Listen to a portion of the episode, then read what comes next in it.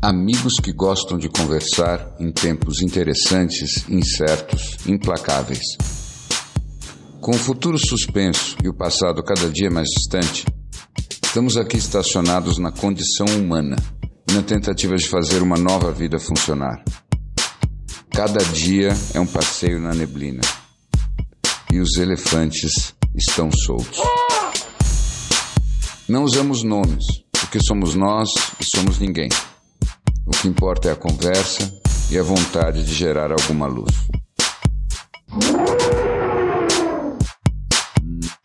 I'm good, thanks for asking. Esse é o. Hello? Eu vou bem, eu vou bem. Vocês também vão bem? Thanks. Pararam para pensar que a gente tá na trigésima, nosso trigésimo episódio? Eu fiquei fazendo reflexões sobre isso hoje. Ah, é? Que tipo de reflexão? Começa você, então. Como a gente durou entre a gente, né? Assim, como a gente. Eu fiquei impressionado que a nossa assiduidade semanal. Eu fiquei muito orgulhoso do nosso comprometimento com essa loucurinha aqui. Fiquei feliz Que bom, refletir sobre isso. que bom. Para mim, a sensação, Seis meses vai dar. pra mim, a sensação de um episódio só, que tem umas pausas no meio do caminho, mas. né? Tem algumas pessoas que têm, inclusive, escutado de, de, de, de trás para frente e chegado à conclusão de que as coisas continuam avançando. avançando. Se você escuta o 29, o 28, o 27, também tem uma progressão. E isso é fascinante, porque isso sugere que provavelmente nós somos apenas avatares de uma grande simulação e existem os grandes podcasters em uma outra dimensão que estão mexendo os pauzinhos e contando uma outra história que nós não desconfiamos.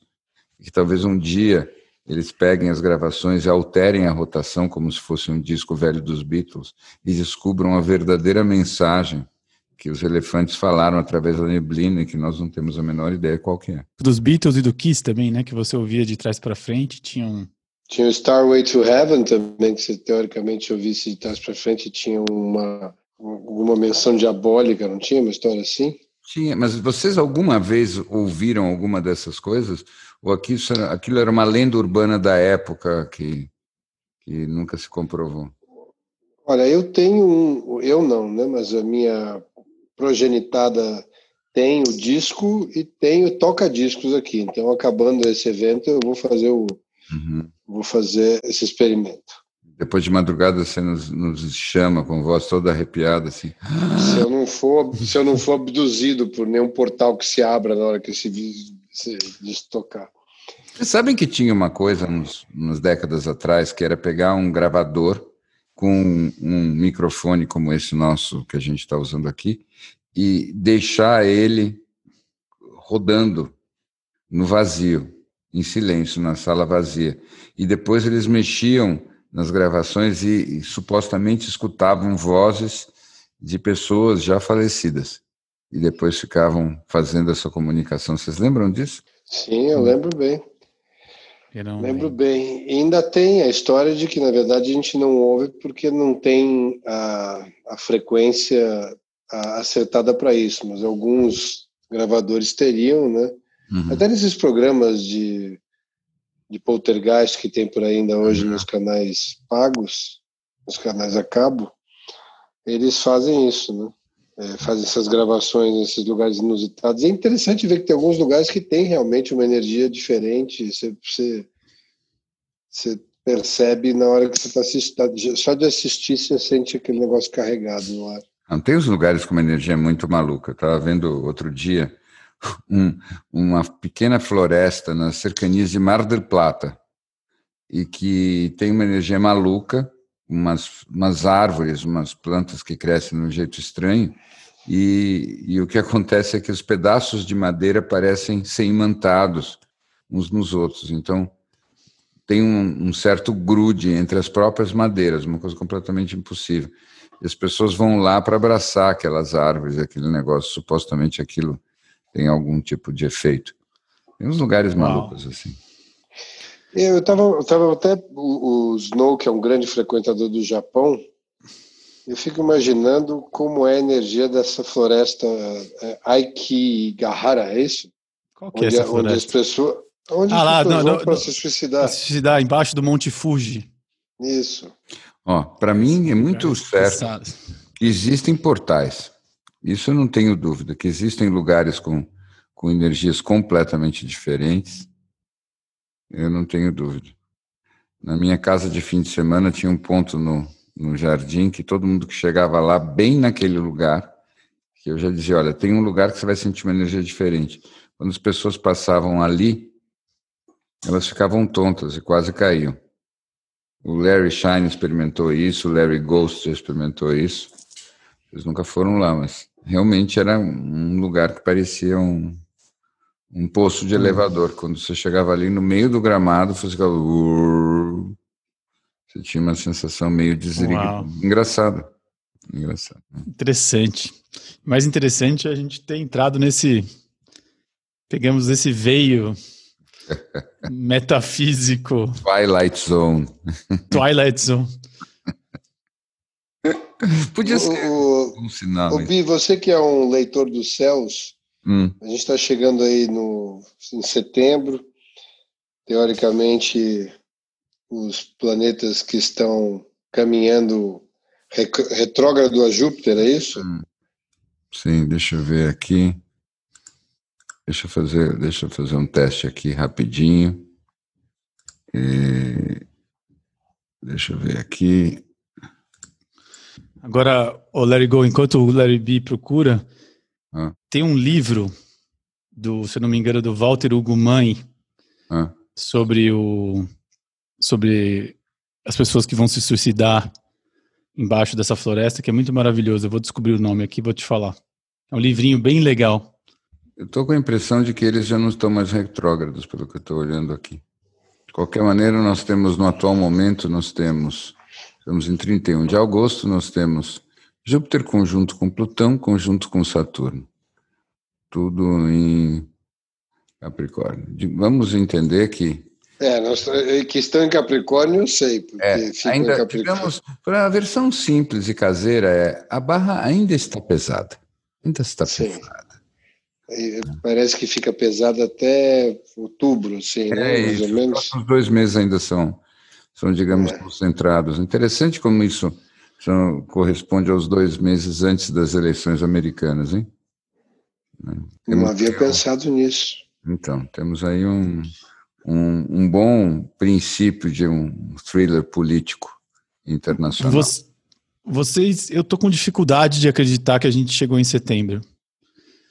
Eu tô me sentindo num, num filme do Christopher Nolan ao contrário. Falei, não, não é possível que a gente chegou em setembro e realmente. É que, é porque, na verdade, a gente foi arrastado pelos cabelos até setembro. Impressionante. Setembro era uma coisa distante, né? Ah, vai chegar setembro. Setembro talvez comece as pessoas comecem a sair e tal. Estamos em setembro. Muito Como é que você acha que as pessoas vão se referir a esse ano que passou? Como é que vai ser a cara, além do tradicional, o ano que não houve, aquela coisa toda? Você acha que as pessoas vão ter histórias boas para contar no meio desse, desse, desse, Eu tenho uma leitura de que esse ano, quando a gente olhar para ele no futuro, olhar ele para trás, vai ser um dos anos mais introspectivos das nossas trajetórias de vida. Então, vai ser como se ninguém vai ter a sensação de que foi um ano. Uhum. Na memória vai ficar como se fosse assim um período vago entre um e três meses, quando na verdade vai ter sido um ano e vai ser como se fosse uma espécie assim de retiro forçado, porque eu tenho visto as pessoas mais extrovertidas que eu conheço é, sendo obrigadas a uma introversão pouco natural para elas, porque não adianta muito ir lá para fora. Não tem nada Vejam, o ponto é: você pode sair. Você pode sair, sai, não tem mais nada. Tecnicamente, nós não estamos mais em quarentena. Mas me responda você: você não fica muito mais em casa do que você ficava? Eu fico. E a grande resposta uhum. de por que isso acontece, me parece, é que tem muito pouca coisa interessante acontecendo lá fora. Então você vai, encontra com algumas pessoas que você gosta, você faz algumas coisas que você precisa fazer, Mas não tem nada de muito fascinante que você está perdendo. Ninguém está fazendo Mas eu nada. acho que a gente, a gente sempre subestimou um pouco o, o, o, que, o potencial de ficar em casa, né? A gente É. sempre teve para nós que é quase uma necessidade de ter que estar fora para que esteja se vivendo a vida. A gente aprendeu a viver uma vida dentro de casa também. É. E você passa agora a ter as duas opções, não uma só. E ficar em casa pode ser um negócio que, nesse tempo todo, todo mundo encontrou alguma forma de ficar bem com as pessoas que tá, com quem está em casa ou fora. Sabe E que eu acho que é isso. eu estava ouvindo um- o episódio passado daquele podcast muito legal, Os Elefantes na Neblina, Uhum. e tem uma hora que o, Nossa, O Larry tá com B. tempo de sobra mesmo. o Le... tá fogo, acabou, já zerei as séries do Netflix, tem que... É. Tem uma hora que o Larry Go pergunta pro Larry B sobre as, as opiniões formadas que mudaram, e o Larry B fala uma coisa que eu, que eu achei muito profunda e muito bonita, e até Provavelmente a única coisa profunda que ele falou nos 30 episódios. Prossiga. só mais ou menos, que foi a volta da família. Eu, a É. volta do núcleo familiar, eu achei isso de, um- de uma profundidade, assim, de uma, achei interessante, porque eu vejo muitas pessoas no, no mesmo lugar, enfim, e eu pensei que de alguma forma eu sinto isso, eu não tinha verbalizado ainda, e isso, voltando a essa história da casa, de ficar mais em casa, eu acho que tem a ver com isso também, desse, desse, de dar mais valor à família, da construção do que do que você tem, esses valores familiares, de como as dinâmicas podem ser construídas, reconstruídas e olhadas, as dinâmicas podem ser olhadas por outros lados, enfim. Gostei muito de dessa perspectiva. Hum, Não tem dúvida. Mas eu acho que tem uma coisa interessante também, que talvez nessa convivência pais e filhos aí, eh, em especial, eu acho que talvez a nossa geração tenha experimentado um pouco disso. Claro que os millennials ainda não não tiveram, um, não tem essa experiência no currículo, mas eu, eu tenho para mim que o povo brasileiro talvez tenha sido o povo mais preparado para esse tipo de evento que a gente viveu. E eu estava fazendo uma retrospectiva outro dia com um amigo, e quem já viveu todas as intempéries econômicas do tipo plano Bresser, plano Collor, saca dinheiro, eh, hiperinflação, enfim, você se depara com essas. Eu acho que os europeus e americanos, talvez os europeus mais, têm uma referência muito da. Talvez dos avós, né, de como eram os tempos Uhum. de Segunda Guerra tal. A gente Ah. viveu muita coisa muito complexa de se viver aqui, e É. talvez tenha sido uma boa oportunidade, talvez, para os pais poderem passar para os filhos um pouco do que foi, de, de como tudo dá-se um jeito aqui, de como a gente realmente está preparado a levar porrada e levantar, e, e uma resiliência muito grande. O que, que você acha?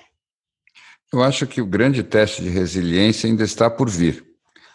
Meu, meu sentimento é que nós vamos nos sair bem. Eu concordo com o que você falou. Eu só acho que o grande teste vai vir um pouco mais tarde. Nós ainda estamos vivendo uma, uma, uma realidade muito bagunçada, em que parte é viver, parte é lutar contra o vírus, parte é andar para o lado. Mas, para mim, quando, quando a gente vai mostrar a nossa verdadeira resiliência, quando, quando as coisas estiverem mais aquecidas e nós estivermos no processo de reconstrução. Isso eu estou achando interessante. Mas, falando de Segunda Guerra Mundial, que você mencionou aí, eu li uma coisa interessante, acho que foi hoje mesmo, isso eu sempre me confundo quando foi. É, na Alemanha, eles estão fazendo umas, umas passeatas, vocês acompanharam isso? Umas passeatas importantes. Uhum. A última foi em Berlim, contra a tirania médica.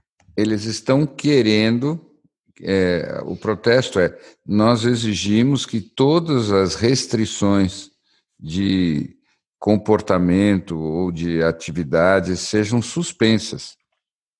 Nós achamos que a vida tem que seguir completamente normal, tem que poder não usar máscara, tem que poder fazer aglomeração, tem que poder fazer festa, tem que ter tudo normal como era antes, e cada um decide o que fazer diante do risco do vírus. Essa história de, de terem sido podadas um monte de possibilidades de expressão e de atividade das pessoas, segundo esses caras, é uma tirania médica inaceitável. Quem são os médicos para dizer o que nós devemos ou não devemos fazer? Eles não deviam ter poder legal de impedir alguém de fazer alguma coisa.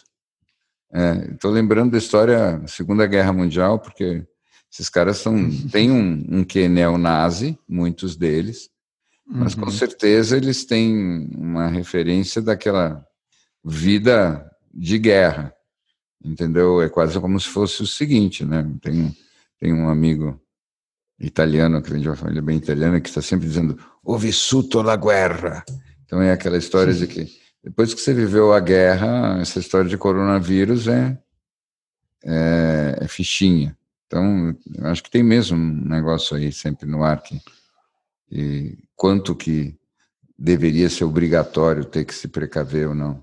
Eu, eu falo teoricamente, eu me precavenho bastante e, e eu acho que está certo. Aliás, eu usei o verbo certo, é precaver, não, não é precaver, é, eu me precavejo. Como é que se diz? Me precavi, me, me, eu, me precavejo. Eu, eu, meu, vou, vou, vou entrar aqui. Agora, eu, me, pre, eu me... Como é que a gente conjuga esse precaver? Será que é possível conjugar ou é uma daquelas... Daqueles me pracavenho. Ah. Veja que interessante, não é à toa que eu tropecei feio. No nosso belíssimo vernáculo português, o verbo precaver só começa no presente com o nós. Não tenho. Ele não tem o eu, nem o tu, nem ele. Só Você nós... percebe que existe uma mensagem celestial mais direta do que essa? Isso. Não tem como você se precaver. É isso. Nem você. Aliás, a gente pode precaver. organizar um protesto. Nem ele. A gente pode organizar um protesto na Paulista dos elefantes. Que maravilha. Só existe o nós nos precavemos. Então seja, só existe... Ou vamos todos juntos, é, ou você sozinho não tem como fazer. Não tem a versão individual do se precaver. Que é cheio de esse caça ao tesouro é cheio de dicas, né? Nossa Senhora. É cheio de dicas. É, ou todos juntos ou ninguém. Maravilhoso. Interessante. É, eu, eu queria até aproveitar e perguntar para vocês se vocês já tiveram a chance de assistir um documentário. Não sei se já perguntei isso antes. Perdoa a repetição. Fantastic Fund? Não. Não. Não, não. Não mencionou. É, é absolutamente imperativo. Hum, é completamente necessário. Como é que se chama? Fantastic. Teaser, por favor, do que se trata? Fantastic Fund. Ou Fund, Fund, acho que é Fund, Fungi, Fundi, Fundi. Uh -huh. Fungi, Fungi. É, mas uh, Fungi, é dos, fungi. Dos... Fantastic Fungi. Fungi. É, são os fungos fantásticos. Nossa, isso é o nome de uma banda de, de rock estudantil, hein? Você não acha? Antes que você comece a tripudiar sobre o documentário, que tem 100% de Rotten Tomatoes, eu gostaria de dizer, eu tive é, experiências interessantes. Comendo. É, então, sem comê-los, o que foi o que foi mais interessante. Assistindo eu acho que tinha uma, teve uma conexão interessante que eles fazem de toda a rede neural hum. é, que existe por baixo do solo, que conecta essa vida toda né, dos fungos, que são a espécie mais resiliente de toda a uhum. nossa história de planeta. E o paralelo que existe com o nosso cérebro e como é possível aprender com eles, e talvez todos os ensinamentos e dicas de como viver aqui nesse lugar possam estar ali tão perto, tão próximos, né? E à medida que eles vão achando cada vez mais paralelos entre o cérebro humano e essas redes neurais, eles vão achando curas incríveis nas, nas ah, não só não bom, enfim, eu acho que vale a pena vocês assistirem. Não é não só na parte médica, mas em um dos personagens principais, o personagem principal, no caso, é que é um dos maiores conhecedores, que faz vários, vários uh, TED Talks a respeito do tema pelo mundo afora e faz apresentações, enfim, é uma ah, referência. Ele é. tem um número incrível de patentes é biomédicas, médicas, e enfim, tem todo tipo de pesquisa feita em todas as áreas possíveis, levando o, os fungos para, enfim, combater, seja doença, seja praga, seja o que for. Mas mais do que isso, acho que vale a pena ver ali a mensagem subliminar que está no, é. no, documentário. É o Paul Stamets, não é que você está pensando? Era o cara, o cara do Sim. documentário, né? Agora, vocês sabiam, já que estamos falando de fungos fantásticos, vocês sabiam que o maior ser vivo do planeta Terra é um fungo? Sim, inclusive, fala a espessura, tá, são quantos quilômetros quadrados? São quatro milhas quadradas. É um fungo só. Fica num, num, numa floresta do Oregon. Um fungo só? Um fungo. Como é que você define que é um fungo? É, Nós somos bilhões de bactérias. Não, você faz a células. pesquisa genética. É exatamente ah. o material genético. Então, é claro ah. que ele ah. fica por baixo da terra e ele sai em várias pontinhas. Só que quando você examina, ah. Cada uma dessas pontinhas numa área de 4 milhas quadradas é exatamente o mesmo. Então, Claro que você não sabe, você não está pisando nele, mas ele por baixo da terra, ele está ali. É um fungo Uau. Só. Quatro milhas? É, é como se fosse o. Ele, ele é. Como é que chamam ele aqui? É, ele tem um apelido de Humongous Fungus. Muito bom. Humongous. É, Humongous, é. É um fungo gigante. Mas existe alguma, alguma ligação, Larry Go, eu não entendi o que você falou dessa história do cérebro humano e dos fungos. Tem alguma ligação ancestral de fungos e o cérebro humano, alguma coisa nesse sentido? Eu é penso é o seguinte, eu penso que os, os fungos eles tiveram que basicamente coexistir com todas as criaturas que já existiram aqui, uhum. inclusive com todas as bactérias, vírus e, e, uhum. e existe uma inteligência de como lidar com isso que está no DNA deles, vamos dizer assim. Não sei uhum. nem se, se, o fungo tem um DNA, mas enfim, estou imaginando que sim. E, e dali eu acho que tem algumas dessas espécies já conseguem comprovar hoje com pesquisa científica que tem uma capacidade regenerativa do teu, do teu cérebro, mas mais do que isso, eu acho que essa bagagem experimental, experiencial de coexistir com essas espécies, quando interagindo com a gente aqui, quase como se você estivesse comendo conhecimento. E, e, muitos desses povos indígenas acreditavam nisso, né? que você, além dos estados alterados de consciência, que, que era quase que um, um processo necessário em todas no, no uprising, no upbringing de, de todos os cidadãos dessas dessas culturas é, tem essa parte de você realmente pegar um pedaço da terra que tem uma bagagem imensa de conhecimento e colocar aquilo dentro das tuas células e de, de alguma forma absorver aquele conhecimento todo. Entendi. É, é bonito pensar nisso, não? pensar que existe um monte de inteligência ainda que não seja humana e que de alguma maneira a gente pode acessar ela. Eu acho que esse é o mesmo princípio que está por trás de todo todo o xamanismo na, na essência. Quando você para para pensar, isso é uma coisa que eu, eu sempre acho muito incrível. Quando você pensa como o xamanismo começou, ele começou em vários lugares, mas os primeiros registros que a gente tem são na Sibéria, muito, muito, muito, muito tempo atrás, quando você não tinha acesso a basicamente nada parecido com tecnologia é, que nós conhecemos como tal. E as pessoas ficavam doentes, e tinha alguém lá que se propunha a curar aquelas doenças que apareciam e daí surgiram os xamãs. E é, é como se fossem os primeiros médicos e eles não tinham nada, não tinham testes, não tinham estetoscópio. E simplesmente o xamã chegava lá e ele tinha que usar a sensibilidade dele para identificar o que estava acontecendo com aquela pessoa e curá-la. E pensar que quantidade de gente foi curada por métodos xamânicos. Então, assim, eu intuo que você está precisando de uma energia que a raposa vermelha tem. Então, eu sintonizo com a raposa vermelha em transe, trago a energia da raposa vermelha e entrego para você, ou qualquer coisa assim. É incrível imaginar onde, onde as pessoas chegavam milênios atrás fazendo essas, essas coisas. Isso aqui devia funcionar, né? Porque. Ah, sim, estamos todos aqui, então provavelmente funcionou. Afinal de contas, e... nós não tínhamos os exames, os planos de saúde, não tínhamos os hospitais. Chegamos, né? E o xamanismo devia ser uma coisa meio hereditária ali também, né?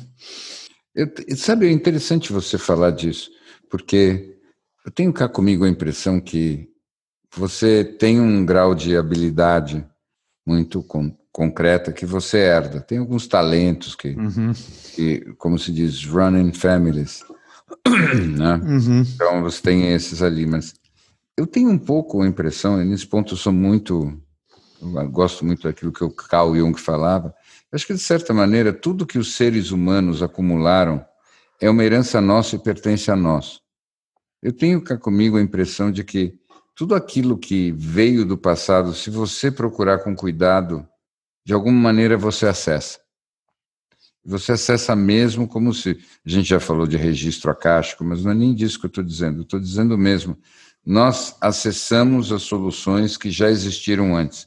Quando você entra nos estados mais profundos e você tenta ser criativo, você tenta inventar novas soluções, ter ideias, é completamente estarrecedora a quantidade de vezes em que você cria alguma coisa muito, muito parecida, quando não igual, a algo que já foi inventado antes e que você não conhecia. Então, eu, uhum. eu, alguns dizem, ah, é porque o cérebro, o cérebro humano funciona sempre, sempre muito parecido. Pode ser, mas uhum. eu acho que ainda assim, se você pensa na quantidade randômica de coisas que a gente pode produzir ao acaso, eu acho que a hipótese mais provável é que nós realmente não estejamos inventando, mas a gente, sem saber, a gente acesse esse fungo de quatro milhas que existe subterrâneo, que é a mente humana, a mente da humanidade, e que a gente acabe reprocessando ideias que estão ali no, no acervo comum, uma coisa desse tipo. O que, que vocês acham? Vocês acham que a gente, quando inventa, está lembrando? Ou vocês acham que é um acidente que, que, que as coisas sejam tão parecidas? Uma boa pergunta essa. Eu sempre fico pensando se um. Se num futuro. Assim, sempre fantasio com a hipótese de que num futuro a gente descubra que a gente, nós éramos a espécime mais menos evoluída do planeta simplesmente porque a nossa comunicação era visível. Então, que a gente vai descobrir que eventualmente abobrinhas conversam entre si, mas elas simplesmente têm um, um Chinese Wall hum. mais evoluído que a gente não conseguisse captar. Pensamento engraçado. Eu tenho a impressão ao contrário. Eu, eu, acho que nós somos pequenos milagres. Então, eu mas eu também acho. Olha nós aqui falando, que, que, pensa só no que, que é três organismos que desenvolveram a fala, inventar e depois outros inventaram os microfones e nós fazemos isso, nós conversamos e isso vira uma espécie de programa, outras pessoas assistem e conversam sobre as conversas. Eu acho inacreditável como nós temos uma capacidade de viver no mundo em que nós inventamos. Não, mas eu acho que nós pensamos igual. Mas o, acho que o meu ponto de vista é que nós fizemos tudo isso e muitas vezes nós mesmos, humanos, não damos valor para tudo isso. Hum. Então, eu acho que é aquela hora, né? O otimista acredita que nós vivemos no melhor mundo do universo. Hum. O pessimista tem medo que isso seja verdade, alguma coisa assim. É isso. Enfim, não vou lembrar. Você, você lembrou, é isso mesmo. E é, então. acho que ele pode ter razão. É, então. Eu acredito também nessa capacidade que a gente tem de fazer essas coisas todas maravilhosas e por bobagem estragar tudo isso. Assim. Não que eu acho que a gente vai estragar. Posso pegar esse, esse gancho que você falou? Vamos por Pode. aí. Você disse por bobagem. Eu queria elaborar isso melhor. Será que é bobagem? Eu, vocês me conhecem bem, eu tenho cá comigo a impressão que sabe qual é o maior problema que a gente tem? É falta de coragem mesmo. Eu acho que, em geral, é, as pessoas têm. Não, elas, elas são muito mais inteligentes até do que parecem, mas elas, elas têm medo de usar a própria inteligência. Elas têm medo de fazer determinadas perguntas. Elas têm medo de descobrir que elas seguiram a vida de uma forma meio cega, meio repetitiva. Elas têm medo de questionar o que dizia papai e mamãe. Elas têm medo de, de descobrir que, de repente, elas deviam estar vivendo outra vida ou conversando com outras pessoas. Elas têm medo de descobrir que, na verdade, elas deviam estar se expressando sexualmente de outra maneira, ou que elas deviam mudar de partido político, ou, apesar do tio ter dado para elas, quando elas eram pequenas, a, a, a, camisa daquele time de futebol, elas deviam ter o direito de, aos 42 anos, trocarem de time que elas torcem mas parece que as pessoas têm medo de fazer Sim. essas perguntas simples, de fazer essas transições, às vezes não tão complicadas, como se elas tivessem medo de admitir a hipótese de que não é que aquilo que as trouxe até aqui esteja errado, mas talvez tenha sido completamente só fortuito. E que se é fortuito, elas pudessem experimentar eles poderiam experimentar outra coisa completamente diferente e talvez desse tão ou mais certo. Então, eu tenho muita impressão de que é incrível como as pessoas têm medo da mudança, mesmo quando a mudança é necessária. É interessante isso. Eu estava vendo uma matéria sobre o Simon Sinek, em que ele estava comentando por que, que o aquecimento global tem um problema de comunicação e marketing. E ele disse o seguinte: que falar em aquecimento global é uma coisa que as pessoas não entendem. Eles deviam falar, ele, todo mundo devia falar em câncer climático. Porque câncer todo mundo sabe que é uma coisa horrível, que é uma coisa problemática, e as pessoas tinham que ter mais medo do que vai acontecer do que de mudar. E isso ficou na minha cabeça. Porque toda e qualquer mudança gera um certo medo. E eu tenho a impressão, então, que é grande bobagem, voltando para aquela história que, que você estava dizendo, Snow, é que as pessoas, não é que elas são bobas, é que elas não são treinadas mais na coragem. E isso é um super tema, eu acho que ele perpassa muitas das coisas que a gente tem falado aqui. Como foi que, de repente, nós ficamos tão marcados, até na nossa educação, pela experiência do medo? Não era para ser o contrário? É interessante que você, você falar disso, porque é impressionante como nos últimos três meses eu fui impactado pelaquela frase, por aquele poema que fala dos. que você em algum momento citou. Hum. Aquele, aquele, aquele, aquele, que fala que os, os, melhores estão cheios de. os piores estão cheios de vontade. Ah, não, enquanto... Yates. É, é... Yates, desculpa. Yates. Os melhores estão. Né, como é que é? É, os, os, melhores estão completamente hesitantes e os piores estão cheios de cheios de paixão. Apaixonada. Isso. É. É. E eu acho muito. E é, e é, isso que eu vejo. E é isso que eu quis dizer como bobagem, que eu acho que é um pouco do que você está trazendo, que é o um medo, né? Que eu acho que os melhores estão cada vez com mais medo, acho que porque os melhores sentem que tem mais a perder, né? E os, e os piores estão com uma. cheio de intensidade apaixonada. E eu acho que é, que é um pouco sobre isso, sobre e o que eu digo de bobagem é que eu vejo a, a perda de tempo e energia que nós humanos acabamos focando em, em discussões totalmente desnecessárias e que vem desses medos todos que a gente que nós fomos treinados para focar. Né? Então é, é isso que eu, que eu vejo um pouco e é, e é impressionante o quanto eu fui impactado por essa frase nos últimos três meses, por motivos totalmente randômicos, em livros, em conversas. Hum, hum. Tradução para os menos informados, impactado é um termo que vem do marketing da propaganda. O que ele quer dizer é que várias vezes ele topou com essa frase em circunstâncias diferentes, com os meios de comunicação. Exatamente. É, obrigado por isso, porque é importante mesmo. É, falando de impactado, as pessoas normais como eu não sabe o que isso significa. é. Exatamente. Mas é, mas é importante mesmo, porque eu topei com ela em diversos lugares diferentes. É. Que, aliás, é incrível. Você, você tem ela. Porque eu acho que é uma frase muito, muito legal de ser. É. Um poema muito legal de, de um é. ponto de partida. É, simplesmente, mas você sabe o que eu acho que, que acontece? É que ele é um poema que descreve muito do momento. Né? Ele fala de como não há mais espaço para o centro, né? o centro não se sustenta, e aí tudo está polarizado, sendo que os melhores não têm convicção nenhuma.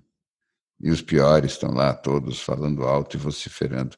De certa maneira, isso funcionaria muito bem para descrever o Facebook, não precisava nem ser a respeito do, do, do tempo atual. Mas, de qualquer modo, hum, eu acho que quando você fala desse poema, ou do que está dito ali, tem uma chavezinha que precisa ser recuperada e que eu acho que talvez seja grande é, resposta para a minha própria pergunta.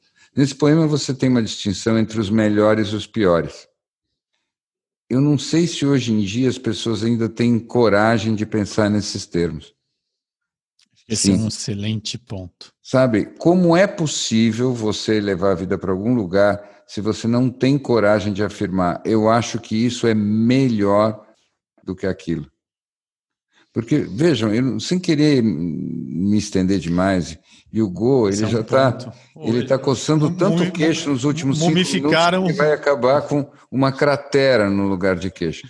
Mas, de qualquer modo, o que eu estou querendo apenas dizer com isso é, hoje em dia parece que tudo é uma questão de você defender a sua perspectiva porque ela é sua.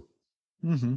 Né? Tudo é uma questão de identidade e é como, quase como se fosse mandatório você a, a, afirmar um relativismo radical. Bom, num relativismo radical não existe melhor, não existe pior. Então, não interessa, a minha opinião é sempre tão boa quanto a tua. Mas aonde se leva uma vida se você não tem a coragem de comparar as coisas e procurar descobrir qual que é melhor? Isso. Eu, não, e o relativismo pode matar a gente, porque é um mundo que cada vez está evoluindo mais tecnologicamente, mas que predispõe que não existe uma dimensão qualitativa das coisas. Né?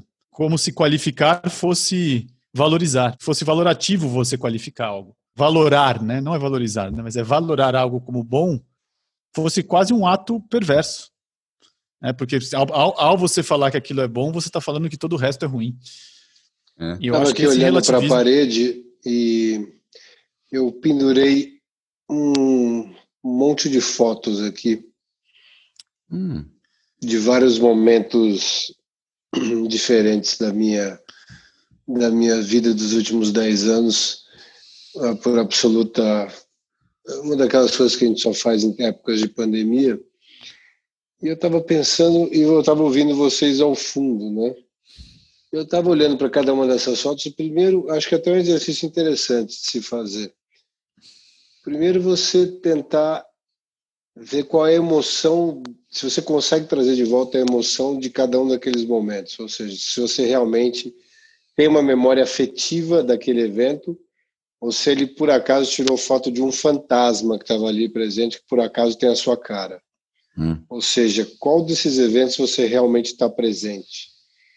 Depois eu comecei a pensar, enquanto vocês estavam falando ao fundo, se eu sabia em cada uma daquelas daqueles momentos, eu provavelmente tinha uma opinião muito veemente do que era melhor e do que era pior, né?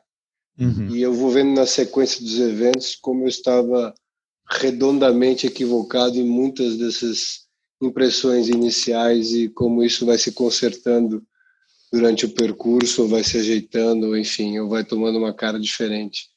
Uhum. Mas eu acho que se eu tivesse que pensar em alguma coisa nesse de tudo isso que eu ouvi, eu acho que é muito importante, claro, a gente se colocar né, em relação ao que a gente sente ser o bom ou o ruim, é a gente não se deixar levar por essas certezas todas, porque acho que não tem nada melhor do que que a vida ensina a gente a capacidade incrível de ser surpreendidos pelo próximo passo. Sim, sim, mas agora a coisa esquenta um pouco. O ponto todo é você pode fazer essa trajetória e você pode aprender e você pode mudar e consertar se você tiver a coragem, primeiro, de se posicionar.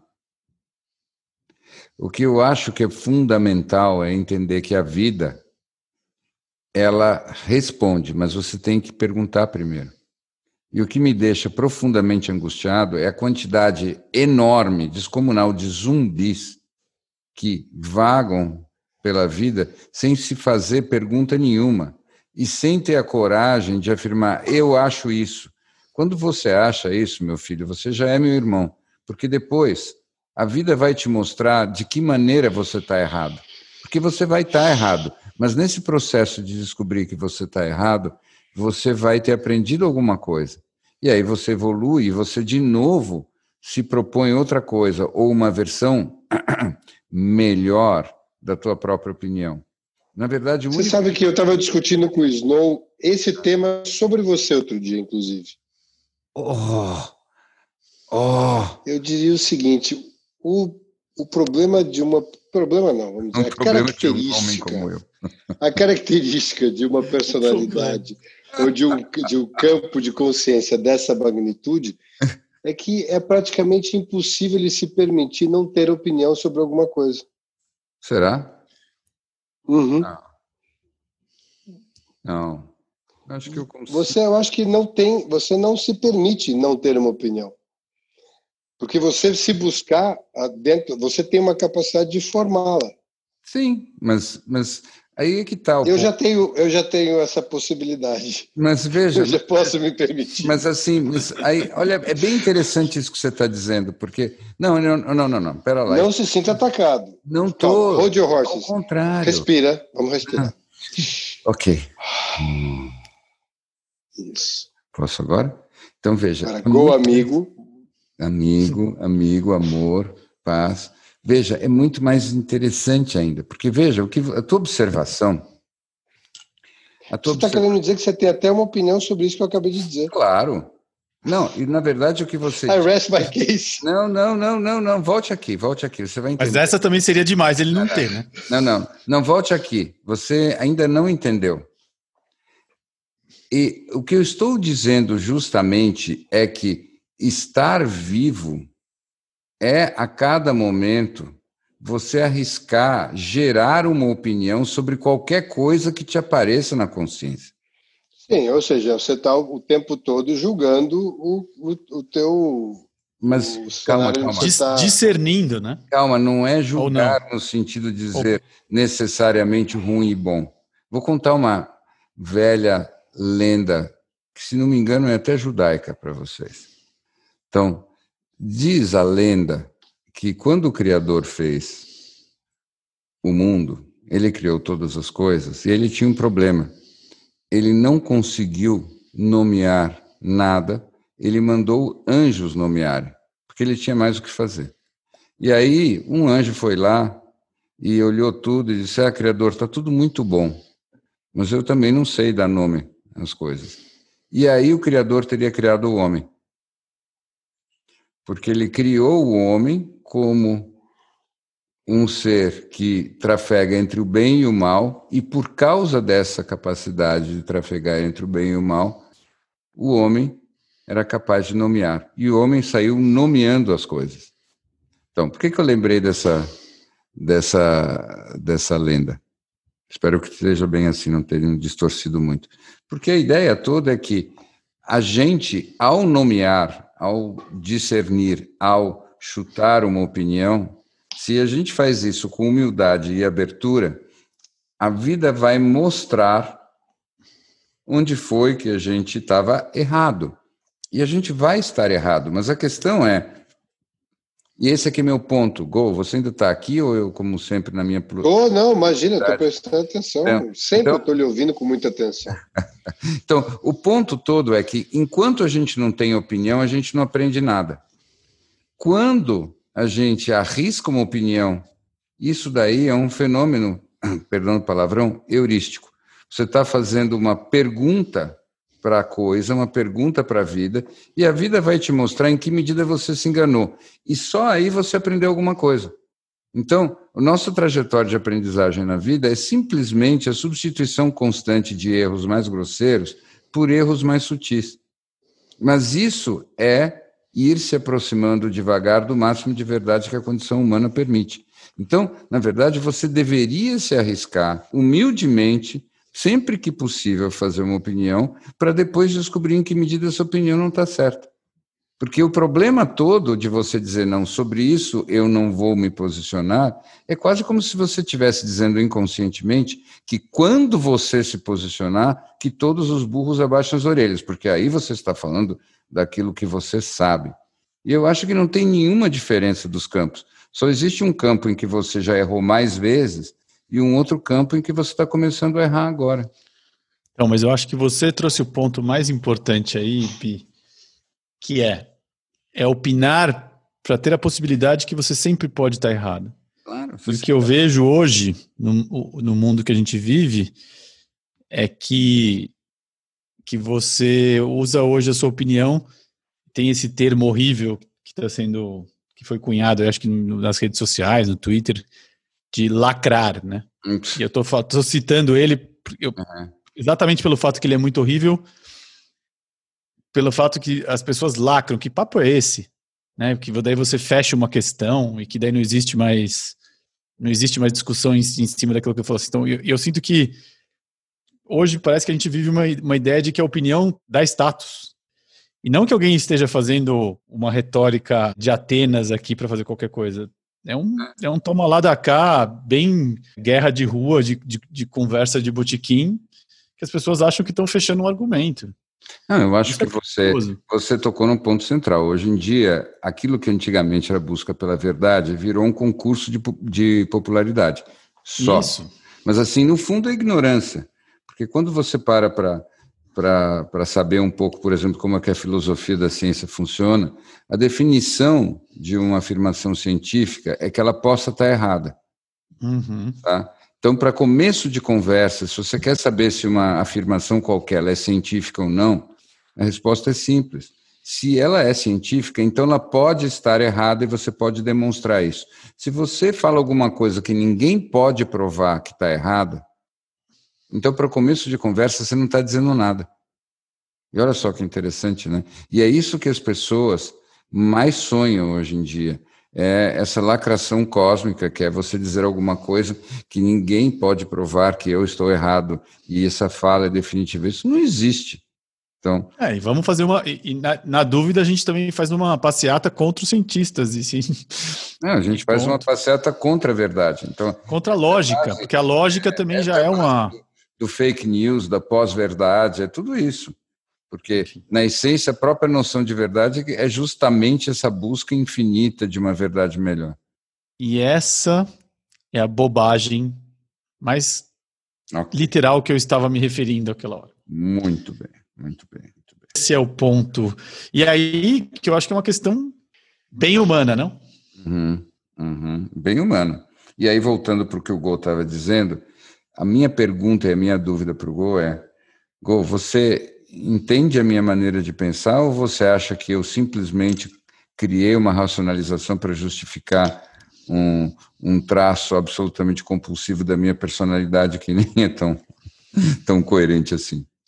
Olha, eu acho que com os microfones ligados, a gente levaria essa conversa até as seis da manhã. Com eles desligados, a gente teria uma chance de iniciar relativamente rápido. Mas eu acho que eu vou, eu vou um, fazer um a besteira. De, eu vou, eu vou. Não, eu, não, não, não, nada, nem perto disso. Eu vou, eu vou cair na besteira de entrar na sua armadilha. eu vou dizer o que eu acho. Eu acho que, sabendo que vem uma réplica interminável, eu vou cair nisso. Eu acho que você no fundo não acredita nisso, porque se você acreditasse nisso, você acreditaria que as coisas poderiam ser diferentes, que os erros existem, que se a gente aprende com o erro, toda justificativa de culpa, de medo e todas as dinâmicas do ego prevaleceriam. Eu acho que no fundo você não acredita nisso. Mas você acredita que talvez num nível de consciência pode ser até que isso seja verdade. Mas no inconsciente você sabe que você não pode ser tela e projetor ao mesmo tempo. Em sendo tela, sim, tudo isso faz sentido. Mas como no fundo você sabe que você é projetor, você veio para enxergar toda essa dinâmica acontecendo e as opiniões no meio disso tudo são completamente secundárias às experiências e à percepção que você tem do que você viveu. Então, eu realmente acredito que você, no fundo, sabe que você é projetor e não o personagem da tela. Uhum. Claro que o nosso amigo Snow pode cortar isso inteiramente, mas é que você perguntou, é o que eu acho. Tá. É... Como é que é a musiquinha mesmo? A musiquinha. Aquele que falou do is no mão de tesoura. Is no mão de tesoura. o Caesar Hands vai passar forte. Aqui. Olha, olha, olha, olha, vou te contar um negócio. Né? eu acho que a gente. O que, que você, observador, é. diria essa necessidade de, de, de, opinião sobre todos, sobre os temas de uma maneira geral? Eu entendo de onde você vem e tal, mas eu acho que no fundo, se a gente realmente acreditasse nessa dinâmica de que a gente poderia não ter cometido os erros ou que a gente está realmente aprendendo com erros e tal, a gente voltaria toda aquela questão de discutir o nosso determinismo, aquela história toda. mas, né? é, mas eu acho que aí tem uma diferença entre nós importante. Eu não estou nem falando disso, eu não estou falando disso. Eu, eu sei, tô... eu sei, mas é, é, tem uma diferença entre nós importante neste ponto, que é assim, sim, eu, eu acredito nessa história de projetor, de tela, tudo isso que você falou, mas eu acredito que há uma evolução e que essa evolução é necessária, que o único jeito de você é, encenar essa evolução é exatamente do jeito que eu falei. E eu acho que aí eu tomo a liberdade de, de, de discordar da sua opinião, embora eu não tenha uma, que eu acho que a única forma de evoluir é se distanciar da tela. Então, é, mas, é, mas você sabe, mas aí é que tá. Mas por isso que eu acho que esse papo é bom, porque eu acho que essa é a nossa, é nosso ponto de divergência mesmo, né? E ele existe, né? E, e, Mas tem, existe menos amor por conta disso? De forma nenhuma, de forma nenhuma. De... Eu acho que rola um crush por causa disso. Não, na verdade, é, o, eu tenho como eu tenho plena consciência disso. acho que a gente só formulou isso melhor que das outras vezes. E um dos meus hobbies favoritos é, é, é, é tentar um dia te persuadir de que de que não é assim, que é do jeito que eu estou falando. É só isso. E claro que isso deixa tudo muito mais divertido, né? Querer mudar a, a opinião que você não tem e que você teimosamente não tem. é muito engraçado. Não, você querer mudar a opinião da ideia de que ele não tem opinião. É, exatamente. Então é, é, é engraçado, porque eu não acho que é possível não ter opinião, na verdade. E que eu acho que essa não opinião é uma opinião é, disfarçada. Mas tudo bem, mas a gente vai chegar num ponto que a gente vai. Talvez o que, eu, talvez o que você possa dizer, é, reformulando ligeiramente a sua frase, e que talvez aí a gente possa concordar, é que talvez você tenha é, elementos para formar uma opinião mais rápido do que eu, que não tenho de pronto uma opinião formada sobre tudo, e eu preciso de mais insumos e talvez é, buscar em outras fontes é, elementos suficientes para que eu consiga finalmente chegar à opinião. Enquanto isso, eu vou ficando com a sua, que certamente já vem muito bem. Não, não, não, não, não. Já vem muito bem fundamentada e pensada. Ah, não, mas escuta, não, a tua então, também. Eu, eu acho que ele atrofiou o seu músculo de opinião. Essa proximidade. Não, não, veja bem, é. vamos colocar a coisa no. no o, que, o que eu estou querendo dizer para o Bi, com toda tranquilidade, é que se você tiver num campo de futebol ah, com, por acaso, com o Ronaldinho Gaúcho ou qualquer outro Ronaldo que tenha por aí, se acontecer um pênalti a favor do seu time, assumindo que os dois jogam no mesmo, dificilmente você vai carregar a bola até a marca do pênalti para bater. Hum. Mas já que estamos ali, você falou em Ronaldinho Gaúcho, eu queria fazer uma pergunta. Você acha que o Pelé no auge é, e o Ronaldinho Gaúcho no auge, num mano a mano, o que, que acontecia? Você percebe que você está querendo me levar a ter uma opinião até sobre um tema como é. Não tenho. Acho que eu nunca teria. Não, veja, eu, o que eu tô. Deixa eu então falar o que, que eu desconfio e depois eu quero falar sobre isso. Ah, não, você realmente tem uma opinião sobre isso? Tenho Ah, não era uma armadilha? Não, não era uma armadilha. Eu não fico. Eu tinha certeza. Uma armadilha. Eu achei que uma armadilha muito baixa. Não, não, não. Mas eu, eu achei que não era uma armadilha porque ia ser muito baixa se fosse uma armadilha. Olha, não, eu não acho. Eu acho que seria uma excelente forma de provar um ponto. Mas ele prova justamente o meu. É isso que eu queria mostrar para você. Porque eu acho que. Porque é, você necessariamente tem que. Para você emitir uma opinião sobre isso, você tem que ter elementos ou um chute qualquer, uma sensação, um feeling, uma impressão, Sim. que te ajuda a formar um quadro. É, eu não tenho, talvez, informações suficientes para imaginar como é que seria um embate. Eu teria que me remeter, talvez, aos filmes que eu tenho na memória da época dos, do futebol dos anos 70 e comparar com o que eu tenho da época do Ronaldinho e imaginar que eu tenho a impressão de que existe um delay em termos de velocidade e me faz Isso. pensar que, em função disso, talvez Isso. um fosse mais rápido que o outro. Isso. Uh, Isso. E houve uma evolução muscular nesse período. Isso, isso. E, embora eu não seja. É, mas ainda assim. Muito obrigado um por ter expressado a minha opinião.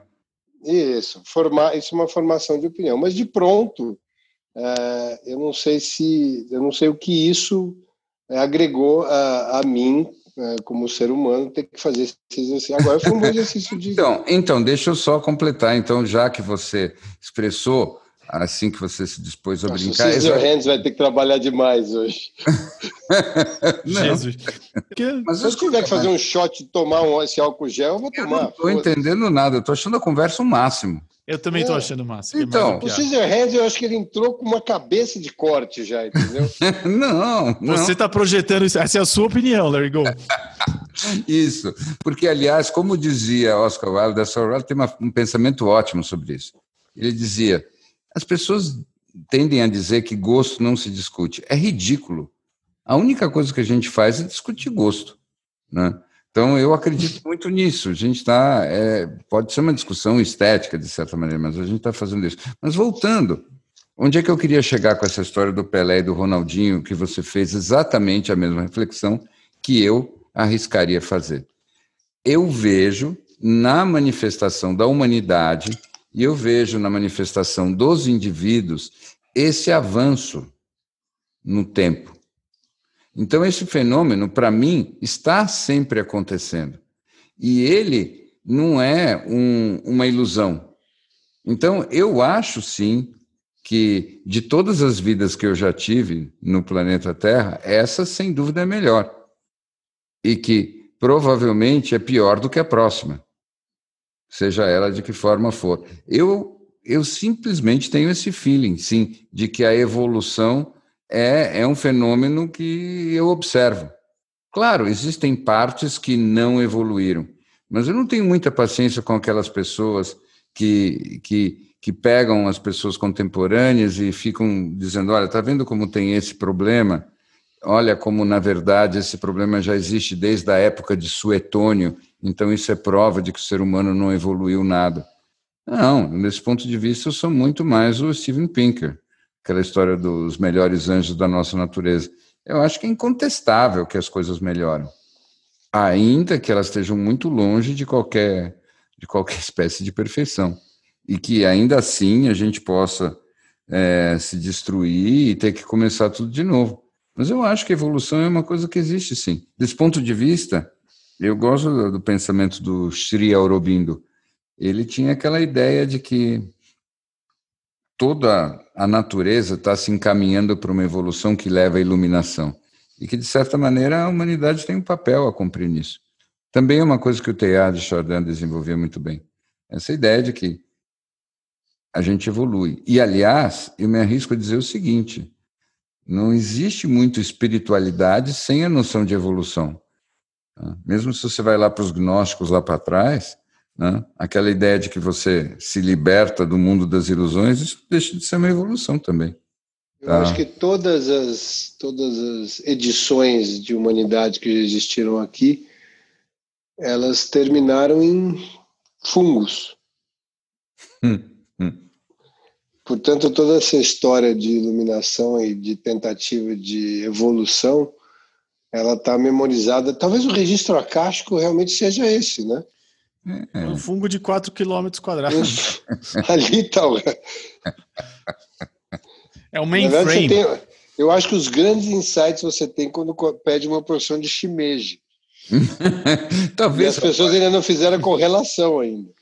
Olha, eu vou dizer uma coisa para vocês. Talvez a gente devesse encerrar essa, essa discussão com o pacto de que assim que for possível a gente vai ao Oregon, vai dar um jeito de entrar naquela floresta, cortar uns pedacinhos desse fungo e comê-lo, para ver se a gente atinge o registro acástico. Isso deveria Vamos abocanhá-lo como se for um palmito. Né, né? Na verdade, isso daí daria uma história bem engraçada, né? Trio tenta entrar nos Estados Unidos, porque está proibido de entrar, a nado, né? num comando secreto de madrugada, tentando chegar na floresta do Oregon para poder comer. Trio é levado por coiotes até o Oregon, onde são, onde são detidos enquanto abocanhavam um fungo de quatro milhas. É, porque eles criaram uma nova seita, acreditando que aquele fungo é a consciência suprema do planeta e que ao saber, ao comer daquele cogumelo, atingiríamos todos a consciência absoluta. Elefantes em estados alterados de consciência. Exatamente. Que vai vir junto com Elephants on the Road, né? É. Assim que for permitido. Mas eu vou te dizer mais uma coisa, Gol. Eu acho que se eu pensasse do jeito que você pensa, eu seria tomado por um disfarçável desânimo. Tá? Assim, eu, se eu tenho essa energia toda para tolamente seguir fazendo e fazendo, fazendo, fazendo, fazendo, eu acho que é porque eu acredito nessa, nessa miragem da evolução. Pode ser uma miragem mesmo, mas, mas ela é uma miragem útil. Isso que eu ia falar, eu vejo muito dos pontos de vocês tem um certo ludicismo, né? Hum. Eu acho que eu não acho vocês tão diferentes assim na essência de quem conhece bem os dois. Eu acho que tem um, um ludicismo nessa conversa, enfim. Claramente aí tem um viés, obviamente, de um, um bright side por um lado e um pouco mais. e o outro um pouco mais concreto por um outro, um outro viés, mas eu acho que vocês são muito parecidos. É que tem uma. tem quase um esporte sendo jogado, né? É. Um esporte dialético, que Como eu é, acho que é mais legal de ver.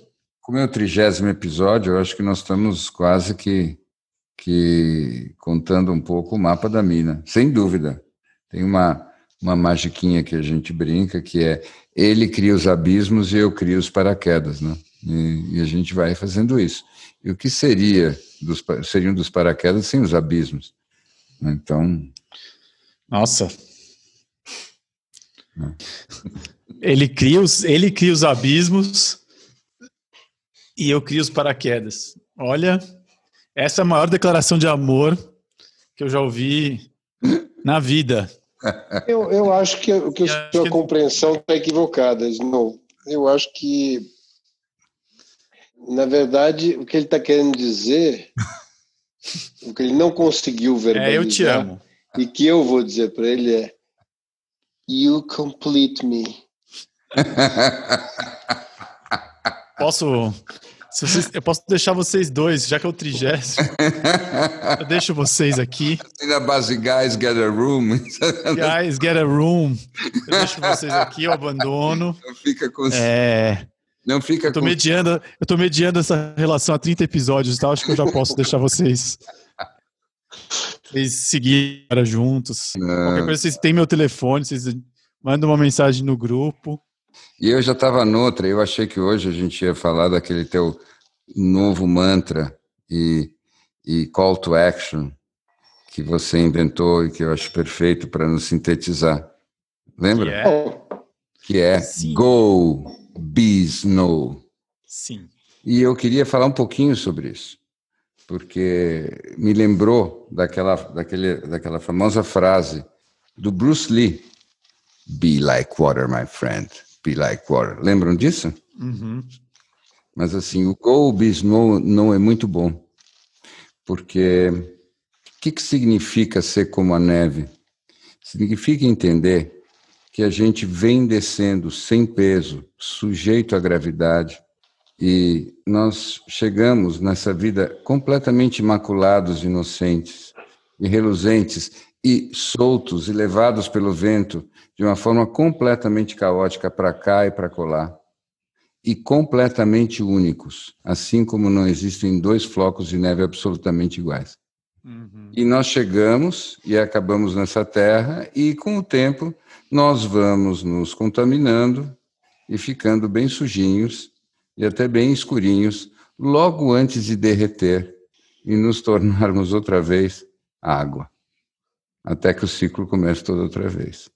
Então, ser como a neve é mais ou menos você chegar aceitando que a vida vai te contaminar de várias coisas e que você é levado pelas circunstâncias e que você ainda assim é único durante um tempo. Está tudo certo e que você tem que viver isso com a sua com o máximo de elegância que você puder. Tem poucas coisas mais bonitas do que uma boa nevasca, né? Você falando, eu estava pensando aqui que a neve tem uma característica molecular hum. que ela é feita para se encaixar em outras neves. Então, é, talvez no meio do caminho a gente possa virar um boneco de neve junto com outros amiguinhos, é, talvez em forma de elefante. Isso é legal. E andar por aí. Eu acho que tem uma, tem uma beleza da, da neve que hum. se junta facilmente também ao longo dessa jornada. É. E talvez eles possam se precaver melhor, os, os flocos de neve, quando eles estão juntos. Aos, flo, aos floquinhos amigos. É isso. Sejamos tem neve. Algum, você tem alguma coisa para dizer sobre isso, Gol? Sejamos Não. neve? Não sei se, se eu tenho a dizer sobre isso, mas eu acho que eu ainda fico com a nossa trilha sonora do último episódio. Eu, eu gosto da ideia de, de que esse processo todo que o nosso amigo Bi descreveu com tanta perícia, com palavras tão bem escolhidas, Raul chamaria de metamorfose ambulante. Uhum. E ainda acho que a gente está aqui para se livrar das velhas opiniões formadas sobre tudo. Inclusive sobre nós mesmos, né? Essas em especial. Essas em especial. Eu acho que ele está cada vez mais parecido com, com a tartaruga e cada vez mais me sinto com o Fu Panda.